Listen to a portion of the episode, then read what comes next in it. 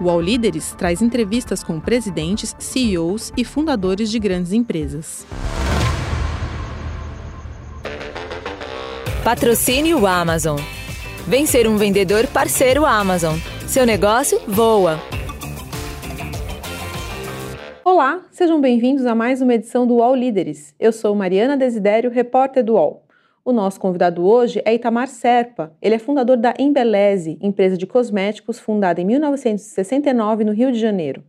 A Embeleze é hoje uma das maiores fabricantes de produtos para cabelos do país, com mais de 500 itens no portfólio. Itamar, seja bem-vindo. Obrigada. Antes de ser empresário, você já atuou, já fez de tudo um pouco. É, conta um pouco para quem está assistindo a gente, quem está ouvindo, é, o que, qual foi sua trajetória é, antes de iniciar a Embeleze? Eu nasci numa cidade lá do interior do Espírito Santo, já divisa com Minas. Sou um pouco meio mineiro, né? E eu vim para o Rio em 57, e com 15 anos, porque eu, na cidade minha não tinha o colégio né, para estudar, é, o, o, segundo grau, que na época era segundo grau, agora é segundo grau, não tinha, não tinha lá. Tinha só metade do primário, o primário só, aliás, que era metade do primeiro grau. Então, eu vim, vim para cá, Trabalhei de várias coisas. Office boy, é, depois trabalhei de caseiro, trabalhei de várias, várias coisas. E fui para o trocador de ônibus, lá em Caxias. E eu vim, eu vim para Vila dos Teles, São João do Meriti, no município de São João do Meriti, que é o mesmo município até hoje. E fui, fui estudando, aí meu pai, é, em 58, veio para cá com a família, com o resto da família. Nós, nós éramos. Naquela época éramos, éramos em oito irmãos, eu o mais velho, e nasceram mais dois aqui, então dez. Meu pai arranjou um emprego na, na primeiro em, em, em, São João do Meriti, na prefeitura, até que fez. Ele, ele teve um serviço de bombeiro, mas ele não era bombeiro. Eu que fazia o serviço para ele. Eu tinha um, um certo conhecimento, eu tinha uma, uma certa perícia, e aí depois ele arranjou um trabalho na Baia e foi para a Baia, trabalhou na Baia. Aí eu fiquei aqui no Rio, mas trabalhando em, em coisas assim, sem, sem muito, muito, Aí eu fui convidado por um tio para vir para São Paulo, para arranjar aqui um emprego. E eu vim morar em São, São Miguel Paulista. Morei, morei dois anos lá. Demorei, mas, mas foi um passageiro só. Mas foi bom que eu aprendi muito com o meu tio que era um, um, autodidata, né? Era um cara que aprendia a estudar por si só e era, tinha muito conhecimento, somente de, de vida. Aí meu pai, eu estando aqui, estava trabalhando aqui no antigo comércio e indústria de São Paulo. Eu estava com emprego, tinha seis meses estava trabalhando, meu pai faleceu. Aí eu tive que voltar para o Rio para cuidar da família. Lá, lá eu fui trabalhar na Baia. Estava terminando o, o primeiro grau, Terminei, acabei de terminar lá no Rio. Estudei no colégio até lá em São Miguel, um colégio estadual bastante puxado.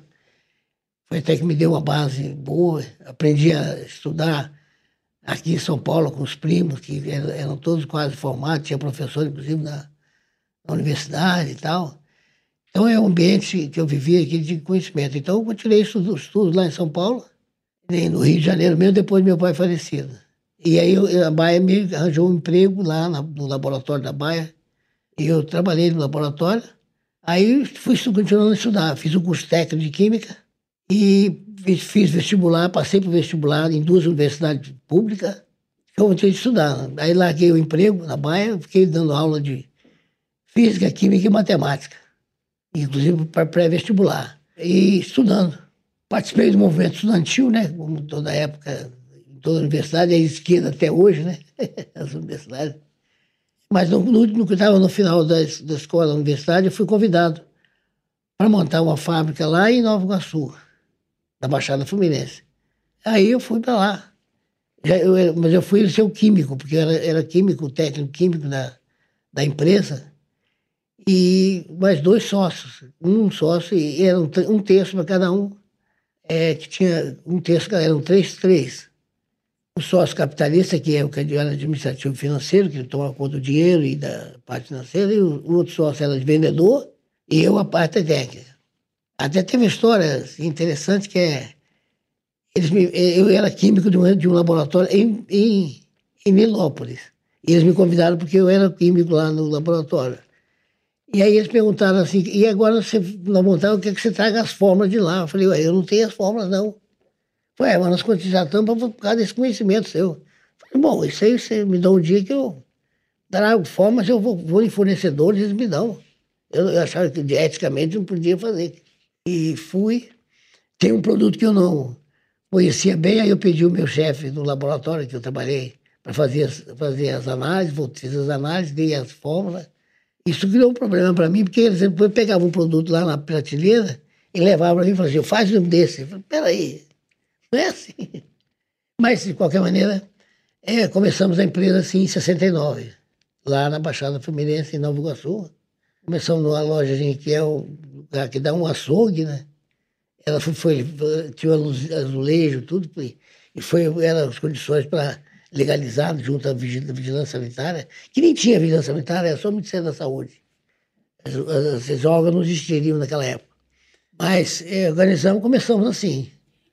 Você conseguiu é, transformar essa empresa que começou é, lá atrás no Rio é, nesse negócio que é hoje, que está presente no país todo, tem tantos produtos?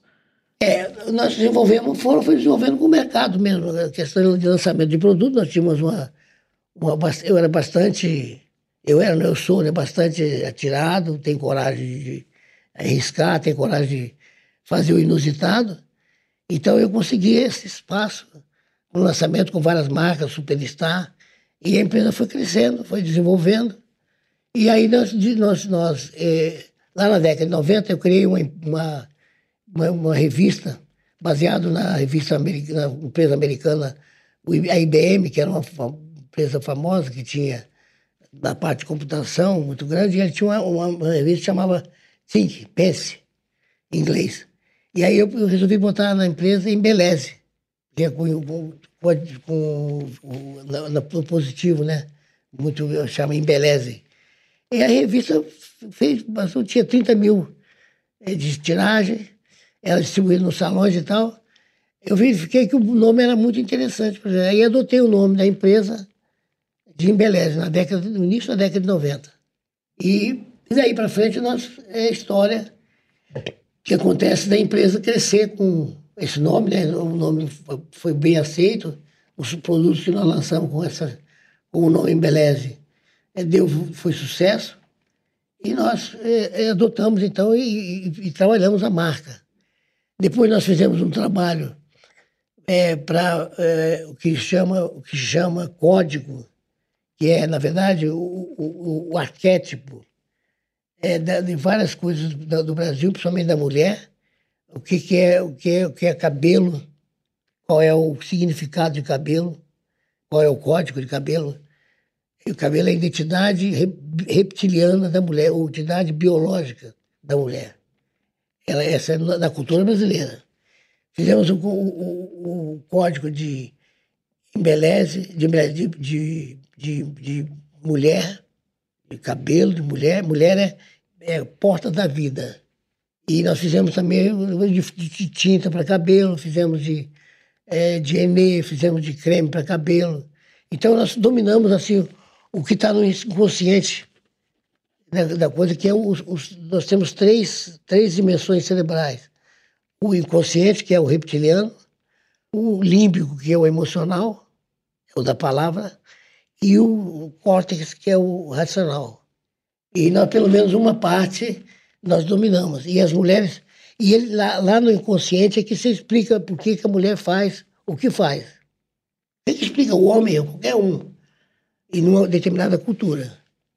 E isso deu um avanço grande, porque é uma metodologia que poucas empresas usam. A, a Natura usou um pouco, bastante isso, não outra escola de arquétipo, mas a Natura foi, cresceu nesse, nesse caminho também. Mas nossa é um outro, é um outro americano que faz. Ela, ela, ela, a Natura segue muito Campbell, um, que estuda o fundador, o, descobriu, o que descobriu a parte de arquétipo foi Jung. Mas o, quem estudou mais, tem outros que estudaram. O Jung estudou os 12 arquétipos é, universais e tal, depois ele desenvolveu até chegar no, no chamado arquétipo é, é, cultural, que o professor Correa chama de código. pode é que abre o segredo das, das, das coisas, dos comportamentos. A arquétipo, na verdade, é um comportamento milenar, desde os é, primórdios da humanidade. Claro, do Brasil, que não é primórdio da humanidade, que nós existimos de 1500 para cá. Mas é o que, que desenvolveu aqui com a cultura dos, das etnias que vieram para cá, além do, do negro, do índio e do português, vieram os italianos, vieram os alemães, vieram os polacos, vieram os espanhóis também, que vieram, é, italianos. Quer dizer, aqui é uma miscigenação muito grande de, de várias etnias. Então, isso, isso dá, o que é, dá, dá o que é a cultura brasileira. Então, com, essa, com essa, é, esse conhecimento, a gente aplicou isso no marketing. Ah, entendi. No marketing, imagino que também para o desenvolvimento dos produtos também? Desenvolver produtos, exatamente. Uhum. No marketing, para desenvolver produtos e, e saber por que, que a mulher faz o que faz. E qual que é o produto campeão de venda de vocês hoje? Hoje é o Novex Recarga de Queratina. Fala um pouquinho mais sobre esse produto. Bom, ele, na verdade, é um, é um, um produto de tratamento à base de queratina, queratina é, vegetal, que a gente procura ter um produto mais vegano, né, para agradar uma, uma parcela da, da, da, do consumidor que, que tem essa crença na, na, na, que o produto deve ser vegano por várias razões. E, e ele, ele foi, e aconteceu com ele um fenômeno no ano passado, no ano passado, aliás, no ano, no ano retrasado, que uma, uma, uma blogueira publicou que ele era muito bom e viralizou lá. Mas aí, no viralizar, nós descobrimos depois, mais tarde. Aí nós resolvemos concentrar toda a nossa propaganda em cima dele. Aí uma, uma guinada que a gente tinha diferenciada da que nós antes fazíamos é, é, propaganda de vários itens. Isso, isso acaba não, não entrando na cabeça do consumidor. Quer usar esse, aquele, outro. E aí nós fixamos a, a, a, comunicação em cima dele só. E ele virou, virou, viralizou. E virou em consumo, inclusive no ponto de venda. É um produto que você coloca ele em qualquer ponto de venda, ele vende. É uma, uma febre que as mulheres têm em cima do, do Novex carga de queratina. E, e, quais que você enxerga que são as características do, do mercado brasileiro e comportamentos que te chamam a atenção no consumidor brasileiro, na consumidora brasileira? Você falou um pouco aí sobre os estudos que vocês é, já fizeram e têm feito, né, sobre esse comportamento. O que, que você destaca para gente? É, o comportamento é, o Brasil, o Brasil ele disputa o terceiro e quarto lugar. Então, tem alguns do terceiro, até alguns é, é segundo no mundo, né? Logicamente que você tem, compete com Estados Unidos, China.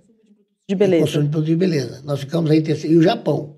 E tem a Coreia, que mas a Coreia é um país pequeno, né? Tem uma economia pequena. E, mas mas nós, nós temos em várias é, essa, essa condição. Porque o, é porque o, o cabelo da mulher brasileira é, é diferente de todos os outros, diferenciado, porque ele tem essa, essa mistura básica né, do, do branco europeu do negro africano e do índio. E isso dá uma, uma, uma conotação. Às vezes o outro é uma, é uma mistura, sobre, por exemplo, peruano é mistura mais do índio com o, o, o, espanhol, mas não tem o negro tanto na, na cultura. Então, essa característica é, dá essa condição ao Brasil no produto de cabelo ele ser de expressão internacional. Assim como a beleza, né? Porque, na verdade, as mulheres elas querem ser únicas, mas elas são todas diferenciadas. E não há coisa mais chata de uma mulher chegar numa festa e estão todas, estão pelo menos duas, três iguais, com a roupa, a cor da roupa, com o mesmo tipo de cabelo. Isso aí é, é não, nenhuma gosta. Ela quer ter, se diferenciar e ter a sua individualidade. E no caso do Brasil, essa individualidade é possível devido a essas diferenças entre, entre as pessoas. Você senta numa mesa de brasileiro, dificilmente você, você sempre encontra um negro, um, um, um, não, não muito escuro. Você encontra uma loura, às vezes encontra uma, uma, morena de, de branca. É aquela mistura toda que nós conhecemos. E que oportunidades que você enxerga hoje no mercado brasileiro? Mãe, tem muita oportunidade, porque tem é, é, ainda o consumo nosso não é tão não profundo como é nos Estados Unidos, como é no Japão. Então nós temos aqui, como na China, tem muitas oportunidades de, de, de produtos desenvolver mais e utilizar mais quantidade ainda. O Brasil tem ainda muita coisa a crescer. Isso é isso mostra as estatísticas internacionais e tem setores que crescem rápido. Logicamente que ela tem os ciclos, né? Que eu chamo de, de ondas. E que, não, que é diferente de. Porque são, são observações que não, não, não, não são permanentes, mas são passageiras. Elas mudam de tempo em tempo. Entendi. E, e quais, tem, quais são os, os focos da Embeleze é, aí para os próximos 12 meses? No que, que vocês estão investindo? Que tipo de produto que vocês eventualmente estão é, é, se planejando para lançar? Quais têm sido os... Bom, nós não estamos no período... Esse ano é um ano de lançamento, é um ano de consolidar os lançamentos que nós fizemos. E, e nós estamos é, restringindo alguns produtos é, para que, é, que ele seja focado nele. É, é o foco. Então a gente foca no atacado naqueles, naqueles produtos que, que são é, é escolhidos né, para lá, são os que vendem mais. Então nós, nós por exemplo, de, de, de 400, de 480 itens, nós, nós hoje estamos, focamos em 76 só. Essa é, é, é a maneira da gente, de nós crescermos com aqueles que vendem mais. Porque os que vendem mais são aqueles que estão com aceitação já consagrada. Então, se nós eh, focarmos a venda e, e lançar a distribuição para outro lugar que não tem distribuição daqueles itens que já vendem muito, nós, nós acreditamos que eles vão vender muito mais esse ano de 2023. Essa é a estratégia nossa, é de focar os que, que vendem mais. É um pouco diferente da nossa, do que nós acreditávamos mais nos lançamentos das novidades. E né, novidade eh, não, não estão muito, porque o mercado é, não cresce muito em, em, termos, em termos da economia, está crescendo, mas crescendo pouco. E a perspectiva é que ela, ela, ela esse ano, é, com o aumento dos juros, inflação, o crescimento seja menor. Mas nós queremos nossa parte, nós não queremos ficar atrasados, então nós mudamos a estratégia exatamente para a gente conseguir um espaço nesse, nesse, nesse mercado e conseguir ampliar a venda em relação a 2022. Entendi. Então você está enxergando um cenário desafiador aí para. Desafiador. Uhum. Ele tem que tomar um do outro, né? Se o cara é limitado, ele não, tá, ele não vai se expandir. Agora, sempre é, há essa troca, né? Quem, quem tem a comunicação melhor, quem faz as, sabe concentrar no, no, no coisa, leva vantagem a quem dispersa as forças com vários itens que não vendem. Então, é, nós acreditamos, nós temos certeza que esse ano vai ser melhor que no 2020 e dois, porque, porque a gente está focando nos, nos, eh, nos eh, itens que mais vendem. E quais têm sido as estratégias adotadas por vocês para a comunicação com o consumidor? A comunicação nós dividimos o off e on em meio a meio. Nós não abandonamos a televisão, porque a televisão tem essa não, não, mas não estamos concentrados na televisão. E um pouquinho até pendendo para mais no, no, nas, nas, nas, mídias digitais. Porque as mídias digitais, elas têm, têm como mensurar. Já a propaganda em televisão, a, a mensuração é, é, é, mais difícil. Tem, mas é mais difícil e às vezes não é confiável. Então, mas eu, mas eu tenho uma, uma visão de que a, o mais importante na, na comunicação é a mensagem. Se você não tem uma boa mensagem, não adianta você fazer muito intensificar a comunicação até atrapalha. Então é saber comunicar a coisa. Por exemplo, você falou agora que a Narcisa está fazendo a comunicação. Nós estamos aproveitando aquele, aquele jeito dela de, de fazer para a recarga de queratina ser mais conhecida em outras, outras camadas da sociedade. E ela atinge, diferente do, das nossas blogueiras, que atinge outra área mais popular. Ela tem um pouco mais de, de classificada né, em algumas áreas, nós achamos que pode dar bom resultado.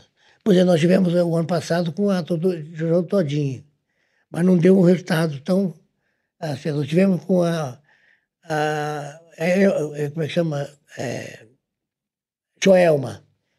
A Joelma já tem, já, ao contrário, no, aqui no Sudeste não é muito grande, ela é mais no Nordeste. Então tem que é, mudar de, às vezes, de não ficar muito só numa só, porque ela atinge essas regiões todas. E em quais regiões vocês são mais fortes hoje? Bom, a gente é mais forte no Nordeste. É uma região bem forte de venda nossa. E também, logicamente, que Rio de São Paulo e, e Minas são regiões que a gente vende, vende bem no, no, na região de, de, Goiás, né, que é do centro-oeste. E, mas a gente vende, o, o Nordeste é, é, o, é, o, é, a, é a região que nós vendemos mais como região geográfica. O All Líderes volta já. Quer vender mais e para todo o Brasil? Vem para o site da Amazon. Além de vender para mais gente, você recebe ajuda das nossas ferramentas. Empresas de todos os tamanhos e todos os tipos já estão aqui. Vem ser um vendedor parceiro Amazon. Seu negócio voa. E queria entender um pouco mais, você falou sobre é, esse a estratégia de vocês de focar em alguns produtos, eu queria entender um pouco mais o momento da Embeleze hoje. Qual que é o faturamento que vocês tiveram em 2022, 2021? Qual que é o, o, o filme recente aí da empresa? É, o nosso faturamento está em torno dos 400 milhões. Esse ano nós devemos chegar aos 500. E a gente, em 2022, mais ou menos, a gente manteve, a gente teve um, crescimento grande em 2020. Foi logo na pandemia. A gente entrou o primeiro que saiu na, na largada, não tivemos medo do, do, do coronavírus. Nosso pessoal mesmo que saiu com. E nós embarcamos nessa é, direção, mas existia um fator ali muito. Essa é uma coisa inédita, nunca ninguém tinha tido uma pandemia. E, e todo mundo pensava que os negócios poderiam ir, ir bancarrota, ia só falência. Então ali juntou a direção da empresa com os funcionários para salvar a empresa. E aí nós tivemos um faturamento, só nós só estamos superando ele agora em 2021 e 2022, e o, faturamento de 2020. Só que nós, nós, nós vimos uma, inflação muito baixa, então o, o, o, aumento de preço é de ano em ano. E nós precisamos aumentar o preço, porque apesar do faturamento alto, houve um desarranjo na, na cadeia produtiva e, e os preços cresceram rapidamente, os custos de, de insumo, de matéria-prima, de material de embalagem, e nós não conseguimos passar, os clientes não aceitaram os aumentos. Mas aí as vendas cresceram, mas não teve o, o, o, o recurso, porque principalmente matéria-prima vindo da China, cresceram muito. Era uma matéria-prima que tinha preços há muitos anos igual em dólar, ela cresceu, teve uns que dobraram em dólar até. Entendeu? Então essa, essa, essa arrancada aconteceu e, nós, nós ficamos um pouco é, debilitado, porque ah, as coisas não, depois não aconteceram como deveriam, que ficou em, em lockdown. O ano de 2021 foi bem ruim para nós. Sofremos muito em 21. Mas, mas a gente recuperou em, 20, em 22 e esse ano que a gente está preparado para... E mudamos a estratégia no, no, no ano de 22 para concentrar nos produtos que vendem mais a gente sabe que existe uma tendência é, no, no, mercado de beleza das pessoas se interessarem mais por produtos de, de cabelo, né? É, muitas marcas, muitas empresas é, têm, têm investido nisso. O senhor tem visto é, esse aumento no número de produtos e como que, é, para vocês que são uma empresa que está nesse, nesse segmento já há bastante tempo, como se diferenciar frente a esses concorrentes que estão, essa concorrência que está aumentando, né? Como lidar com esse momento? É muito difícil mas a gente consegue. É, é, é, é o desafio. A empresa, empresa nacional, né, em frente às, às multinacionais, é um, é um dilema. Mas a gente consegue. Não tô, não, não tô em todas, né, mas pelo menos algumas. Nós sofremos um pouco, por exemplo, com a nossa tinta, a ação da, da L'Oréal muito forte. E aí nós temos que, que aprimorar na, na mensagem, aprimorar na, na na, na aceitação do, do, cliente, de descobrir formas de comunicação inusitada, disruptiva, e também em ter ativos que tem. É, estou falando coisa do passado, né, é o caso desse ano. Esse ano é o ano de concentrar nos que vendem mais. É um, um caso de é um pouco encolhimento em termos de venda. Não é que é encolhimento em termos de faturamento, porque nós acreditamos que a gente concentrando nos, nos, nos SKU certo, o item certo, é a venda virar. Entendeu? Isso é, agora é desafiador porque as empresas multinacionais são, são muito aparelhadas, muito bem aparelhadas e vêm com muito capital, vêm com muita técnica de vendas diferenciadas e nós estamos, estamos absorvendo algumas dessas técnicas de venda diferenciada, principalmente de, de é, fazer o, o cliente do, do, do, distribuidor, porque é, tem que ter distribuidor, não dá para você fazer logística num país desse tamanho, nem as multinacionais faz, ninguém faz. Só os, os distribuidores locais ou os distribuidores que se dizem nacionais, que pegam a região grande, mas não tem nenhum mesmo que seja nacional. A não ser o Martins lá de, de, é, de Uberlândia, que consegue, ele consegue mais ou menos nacional. Mas todos, nem distribuidor consegue fazer é, nacional de maneira correta. Então todos usam a logística dos distribuidores. E na logística dos distribuidores tem uma metodologia que é você pagar uma comissão para o cliente do atacado. E com isso você, você é, fidelizar ele. Isso é uma técnica que usa muito a Colgate, usa Procter Gamble, usa a L'Oréal, toda a Unilever, todas essas empresas. Mas a gente, nós estamos também fazendo uma, uma, um tema semelhante. Então, essa é uma forma de você também ir, ir absorvendo as técnicas que são, que são é, que eles trazem de, de fora para cá. Agora, o Brasil é, um, é todo um país diferente, né? Um país é, que tem, tem tamanho continental, né? Os americanos são melhores por isso, porque os americanos têm um continente que é de um, de um oceano ao outro, né? O Pacífico e o Atlântico. Mas, de certa forma, nós, nós procuramos trazer para dentro da empresa essas tecnologias novas que aparecem em termos de distribuição. Hoje está indo para o digital, que são as plataformas, nós também estamos trabalhando, né? já vendemos um pouco sobre essa coisa, mas ainda é pequeno no faturamento total. Mas os, os marketplaces são, a gente tem lá produto, mas eles são ainda, eles, eles ainda é, trabalham muito com, eles fazem muita maldade com o fornecedor. Assim como as lojas americanas fazem, fazem também no seu, sua plataforma. Mas agora foi a, a, a, primeira que caiu foi a plataforma da, da loja americana, nessa, nessa, nesse rombo que houve lá. E nós perdemos dinheiro lá também dinheiro? Sim, claro, eles não, eles são, eles não pagam. Ou pagam muito atrasado. Tem muita, muita ação que eles dizem que aí dão desconto. É, tem, porque é um contrato que a gente assinou lá há muitos anos e a gente não, não, não teve força para é, tirar e desativar.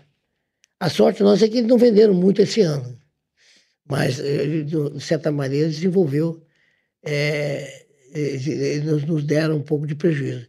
Não demos tanto porque nós tínhamos feito um, sistema de pagamento que eles têm lá que é que a gente paga um juro bem alto, mas a gente recebeu.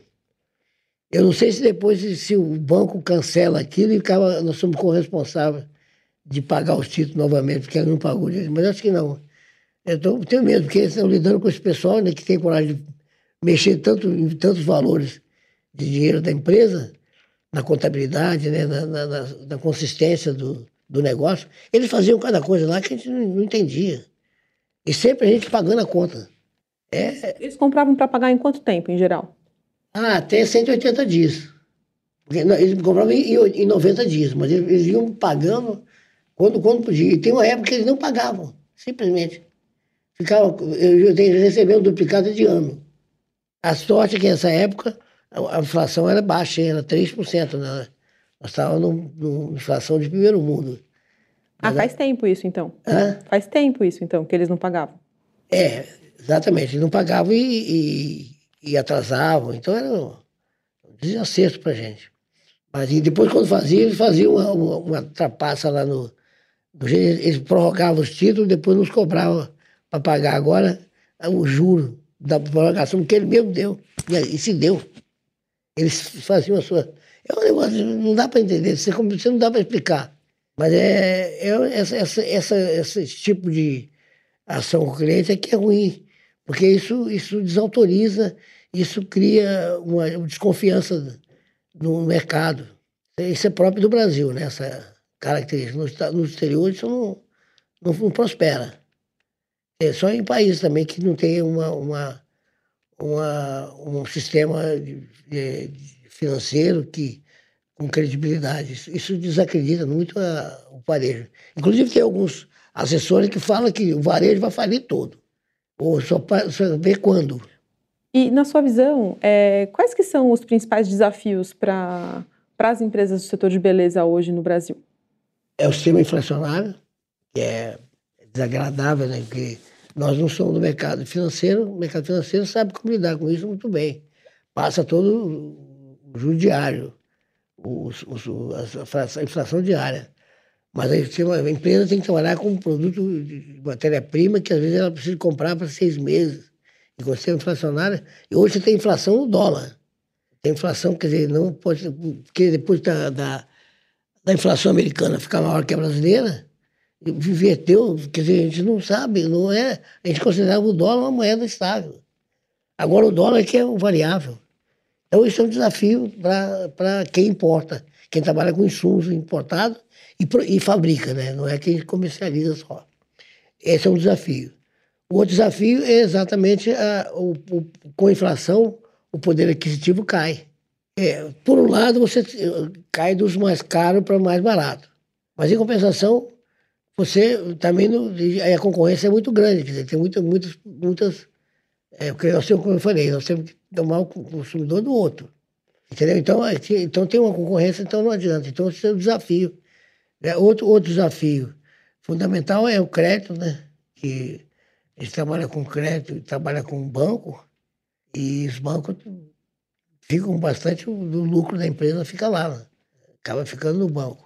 É, os, o, o, um outro desafio é na área de pessoal qualificado, que você precisa de profissionalizar a empresa, mas cada vez custa mais caro. É, e, e, e, você não acha, talvez, funcionário. Porque tem vaga em, em algumas áreas de técnica e não tem conta, não encontra. Quando encontra, com um salário bem é, mais elevado. Porque o Brasil está com uma educação é, muito pouco deformada, né? Nós temos uma opção de muita aplicação no dinheiro, mas na área, não na área industrial, de produção, mas muito mais na área eh, humana. Isso é um, é um, é um viés já antigo da, da, da, da, educação brasileira.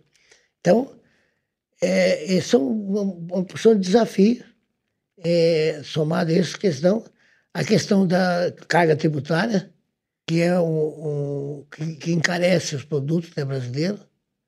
A gente acaba também exportando é, e, e principalmente é, a desconfiança é, que, que, que, possa, que pode cada vez mais.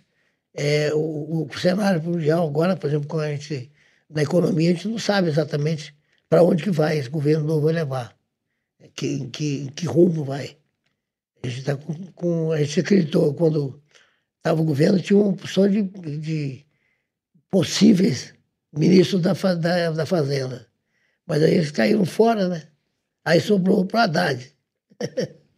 Verdade. Pensando um pouco na questão do varejo, que o senhor estava falando antes, é, essa crise que a gente está vendo agora na Americanas, que é uma varejista bem importante, na sua visão como fornecedor, qual, quais que você entende que podem ser as consequências dela para o setor como um todo? É respingar em outras, outras empresas né, que, do mercado financeiro, porque eles têm muita junção lá. A Ambev é uma, mas só que não é na nossa área, é outra área. Então, é uma direta, porque os donos lá são sócios e, nessa aí. Agora, é, pode afetar que a desconfiança do varejo, que esse, esse, esse, essa ideia de que o varejo vai falir, a gente não sabia qual e quem, né? É, isso cria uma, uma, uma insegurança. E, e, outra coisa, isso, isso pode é, desencadear desde a economia no, no, no deslanche com, e, e sem entre novos consumidores no mercado, nós, a gente, nós, nós vamos atuar com aquele meio. E a, a concorrência vai ser cada vez mais, mais acirrada. E cada quanto mais acirrada, ela, ela sobra menos para mais gente. E isso não deixa, nos deixa é, em situação difícil. Inclusive, as multinacionais têm mais técnica, têm mais, é, têm mais treinamento, têm mais tudo do que as nossas lá. Então, é, um, é uma fragilidade para a indústria. Agora, não quer dizer que vai acabar, mas vai ficar mais difícil é você empreender, você desenvolver a empresa. Eu estou falando na Embeleze, né? Claramente eu estou falando para outras empresas e cada uma tem um, um, nível de desenvolvimento, tem um nível de, é, de endividamento, tem um nível é, de pessoal diferente uma da outra. E você acha que surge aí uma oportunidade para, de repente, repensar as relações entre o varejista e fornecedor? Sim, isso, isso é, deve, deve pensar, porque você não pode é, levar. Porque muitos varejistas que fizeram sistematicamente essa, essa política faliram. No, no passado, bem, bem longe já, ele, na Bahia tinha o Pai Mendonça. Ele era um, era um, demoli, era um, era um moinho de, de fornecedor. Ele triturava fornecedor. Faliu. Quer dizer, agora a loja americana está debilitada, não sei nem como é que vai ser. Ela está em recuperação judicial, né? já, já até aprovado. Mas eu nem sei como é que ela vai desenvolver. Então, devia se olhar para isso também, né? Porque essa prática pode se ganhar algum dinheiro, mas também pode perder o negócio. Então, acho que eu acho que é, à medida que vai acontecendo esse fato, talvez há uma, uma luz e aí começa a, pensar que é, é melhor você estar num ganha-ganha do que estar num ganha sozinho e depois você perde a galinha dos ovos de ouro, né, que é o mercado. E na sua visão, o que, que as empresas podem fazer para ajudar o país a ser um país melhor? Bom, a única coisa que pode fazer é que eu vi no Japão, quando eu visitei o Japão, que é transbordar a sua filosofia para para onde a empresa existe. Transbordar, o que, que é isso? Eu fui na cidade de Hiroshima, lá está a Mazda, que é a empresa de automóvel, e toda a cidade usa automóvel, e toda a cidade eh, mantém limpa, porque a fábrica é limpa, é completamente limpa. Os, os japoneses são. Os japoneses, foi, eu viajei numa companhia aérea japonesa, e aí eu vi uma pessoa que eu saí, eu vi que Toda hora que entrava um japonês na, no, no, no, lavatório, não entrava, a, a, a aeromoça não ia. Aí ela não ia lá, não. Quando era um americano ou um brasileiro, um cara, um cara diferente dele, ela ia lá. Eu falei, aí eu perguntei ela por que, que era aquilo. O que, que faz? Eu observei isso, fui perguntar, ela, sabe o que? Ela ia lá enxugar, limpar o, o, a, o banheirozinho, banheiro, enxugar, porque nós não fazemos isso. Americano, brasileiro e tal. E eles não, eles sabem, eles, quando eles acabam de fazer, eles, limpam o, o, o, que usam. Entendeu? Então, é, é, é, é, é, uma, é uma coisa da, filosofia, da, da, filosofia de transbordar, que eu digo é assim, transbordar significa integrar com a, com a, com a comunidade. Isso é uma, uma coisa interessante. Mas aí é, é uma decisão que é, caberia fazer as empresas, que, que, porque no Japão isso é assim. E isso aí afeta, é, afeta a cidade limpa, as empresas têm, têm essa, essa, esse cuidado com a cidade. Eu fui na outra cidade, Imperial, e era outra empresa, era Nissan. Então, quer dizer, era a mesma coisa. Então, então coisa, eu acho que isso é um dos. Agora, o outro é, é. Mas não pode fazer muito mais que isso, não. Não, não tem como. Quem, o governo é que tem que fazer. Né? O que precisa é de as pessoas votarem em, em pessoas que, que vão para lá, apesar de que isso é difícil, porque agora cada vez piorou mais. Antes, hoje você tem os partidos com dinheiro, né? Os partidos hoje ganham, porque eleição é, é voto. E as pessoas não, não, não ligam para o voto. Elas simplesmente, por uma cerveja, por um, por um, um batido nas costas, elas votam. Porque elas consideram que o voto dela é tão pouco, um voto só, em milhares, que não tem influência. E é errado ver isso. Então, elas, é, o, voto é, o voto é barato. E torna-se barato. E aí vemos o que vê as pessoas. Agora, com o fundão, acabou. Isso não tem mais. É porque aí você pode comprar os votos e, e eleger os piores, os piores elementos para lá, para o Congresso. E era onde a salvação era o Congresso, né? Porque a magistratura ela tem uma, uma, toda uma, uma hierarquia e tal. Mas ela tem, chega lá em cima, tem o, o, o, o máximo da, da coisa é o STF, que é, que é político. Porque são políticos que mandam eles para lá. Quer dizer, não tem como. Tinha que ser diferente, tinha que ser. Ali, principalmente ali na cúpula, é que tinha que ser de carreira. Mas então as empresas não tem como fazer muito com isso, não. Não tem como. Eu não vejo, não vejo saída. E o senhor, na sua trajetória como é, empresário, já passou certamente por muitos desafios, né? É, que dica, que, que, conselho que o senhor daria para quem está é, tá na intenção de empreender ou está iniciando um negócio? É, isso, é, isso é um pouco idílico nessa ideia de que ele está na impressão. As pessoas fazem o empreendedorismo para salvar a sua, sua, sua condição, porque não tem emprego para todo mundo. Então, eles são empreendedores, eles são pessoas que eles têm que ir para a luta, mesmo tendo medo, mesmo não tendo. Ele não tem outra saída. Ele, ele, ele precisa legalizar. Então, ele monta uma, uma MEI, quando ele está um pouquinho melhor, e, e, vai, e segue em frente. E vai, porque empreendedor não é eu, não. Eu sou um empreendedor que deu certo. Mas podia dar errado. Eu estava trabalhando de químico, não tem problema. Empreendedor é aquele que está lá na, na, no, na, no engarrafamento, é, é aquele que está que tá no dia a dia vendendo, está fazendo, criando coisa, fazendo uma, uma roupa. É, é, é, não, é, não, é, não é, ele não tem saída, ele tem que fazer. E eu, quando eu, dou, eu faço os, os, os, vídeos no meu, meu Instagram, eu digo que você está com medo, vai com medo mesmo. Medo de falar com as pessoas, medo de ter rejeição. Então, quer dizer, é, são pessoas que têm que fazer porque elas não têm outra coisa, não tem emprego para todo mundo. nunca vai ter, praticamente. Então, e, não é só. No, e, é logicamente que em países. É, acontece, por exemplo, nos Estados Unidos agora está faltando mão de obra comum desses empreendedores, que agora tem trabalho. Aliás, tem trabalho não, tem uma ajuda lá de dois. Tinha uma ajuda até pouco tempo, igual esse Brasil, lá, só que lá é dois mil dólares. Então as pessoas ficam, ficam com esses dois mil e não, e não faz mais nada. Aí é desarranjo lá da economia americana, mas a economia americana é muito rica, é muito forte, deixa ele para lá. Entendeu? Então, o, o, o, que precisa, o que, o que precisa não, o que as pessoas precisam de querem empreender é o seguinte, vai fazer isso mesmo que você tem que fazer. E são as pessoas que mais sofrem, porque elas ficam 16 horas, 17 horas, fica, não tem hora extra, não tem nada disso. Ele tem, se ele não, não trabalhar direito, ele passa fome. Não passa fome, mas ele não, não, ele não desenvolve, ele não pode comprar uma televisão, ele não pode trocar o carro, ele não pode comprar uma moto. E aí, anda de bicicleta, você vê que os entregadores, às vezes, de, de, de iFood, alguns são de bicicleta, quando eles fazem os, os, os mais perto. Então, quer dizer, é uma, é uma situação difícil. Porque eu conheço bem a Baixada Fluminense, sem a dificuldade que o povo tem lá. Mas eles vão a, a luta e conseguem é, sobreviver com muita dificuldade. E não, eles não têm saída. Não tem saída. A saída é aqueles vender aqueles na, na, no engarrafamento, ou tá aí vendendo na rua, ou fazendo alguma coisa é, para terceiros e, e, e, e criando e sustentando a sua família.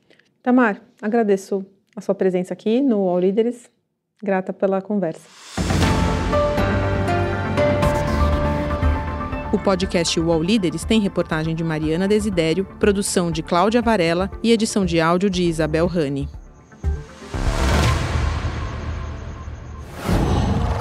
qual